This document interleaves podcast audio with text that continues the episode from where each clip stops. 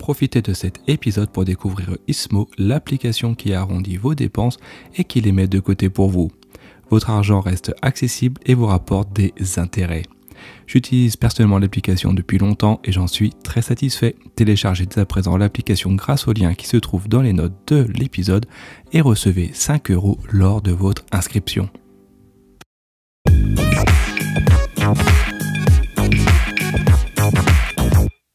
Bonjour à tous et bienvenue pour un nouvel épisode de Le saviez-vous, le podcast du savoir inutile. Aujourd'hui, dans euh, ce podcast, dans cet épisode, du moins devrais-je dire, on va s'intéresser à l'alphabet. À votre avis, pourquoi est-ce que l'alphabet a euh, le sens qu'on lui connaît aujourd'hui, ABC jusqu'à Z, pourquoi est-ce qu'il a été euh, construit dans, de cette manière, devrais-je dire? Et également, combien, à votre avis, y a-t-il d'alphabets différents dans le monde Avant de se pencher sur ces réponses, N'hésitez pas à vous abonner, j'ai failli bugger. Euh, si ce n'est pas encore fait, n'hésitez pas à le faire dès à présent, peu importe euh, la plateforme sur laquelle vous euh, m'écoutez. Et si vous aimez le podcast, vous aimez le savoir inutile, je vous invite, si cela vous chante, de m'offrir un café pour le prix d'un euro. Vous pouvez soutenir le podcast. Vous avez un lien dans les notes de l'émission qui permet euh, de le faire et ça permet du coup de soutenir la création de ce podcast qui est fait, je vous rappelle, de manière bénévole. Je vous en remercie et du coup, on va se pencher tout de suite sur les réponses à ces questions. Pour commencer à répondre, on va faire un petit peu euh, d'histoire forcément. Alors vous devez euh, probablement le savoir, l'alphabet que l'on utilise en Occident aujourd'hui est dit euh, latin car il est originaire de euh, nos ancêtres romains qui eux-mêmes utilisaient un alphabet issu de l'alphabet grec.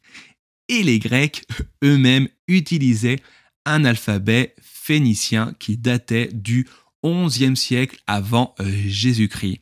Et en fait, c'est là, au final, euh, ce dernier alphabet dit phénicien, que vient l'ordre des lettres que nous connaissons aujourd'hui. Et c'est là en fait que ça devient intéressant de savoir pourquoi est-ce que ça a l'ordre que l'on connaît aujourd'hui, le ABC, etc. En fait, d'après les recherches effectuées par les scientifiques, on suppose que l'alphabet euh, phénicien suivait en fait un classement dit euh, sémantique, c'est-à-dire basé sur le sens des lettres, en fait dans l'objectif de euh, faciliter l'apprentissage de l'alphabet. Ainsi, la lettre A que nous connaissons aujourd'hui est issue originellement du premier son qui voulait dire Aleph et qui signifie bœuf et cette lettre était suivie euh, du son euh, B qui provenait de bête, qui signifie maison, et ainsi euh, de suite. Et en fait, les Phéniciens avaient du coup comme objectif un apprentissage qui devait être facile et avaient choisi cet ordre car les bœufs étaient proches de la maison, etc., etc. Et ainsi de suite. En fait, ça formait une phrase.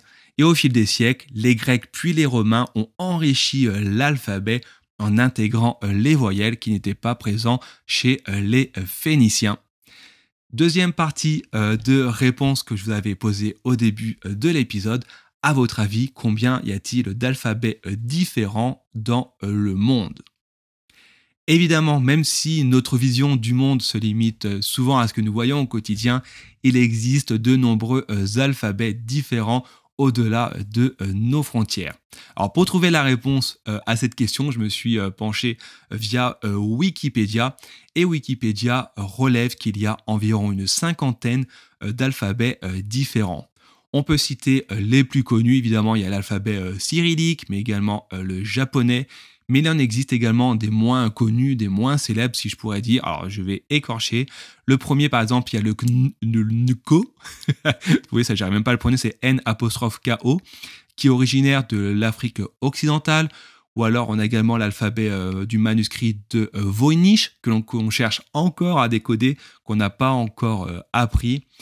Et enfin, il y a d'autres alphabets issus, par exemple, de séries de science-fiction comme Star Trek etc. Ou même encore l'alphabet euh, ilien qu'on utilise euh, dans euh, la légende de Zelda pour les plus geeks d'entre vous.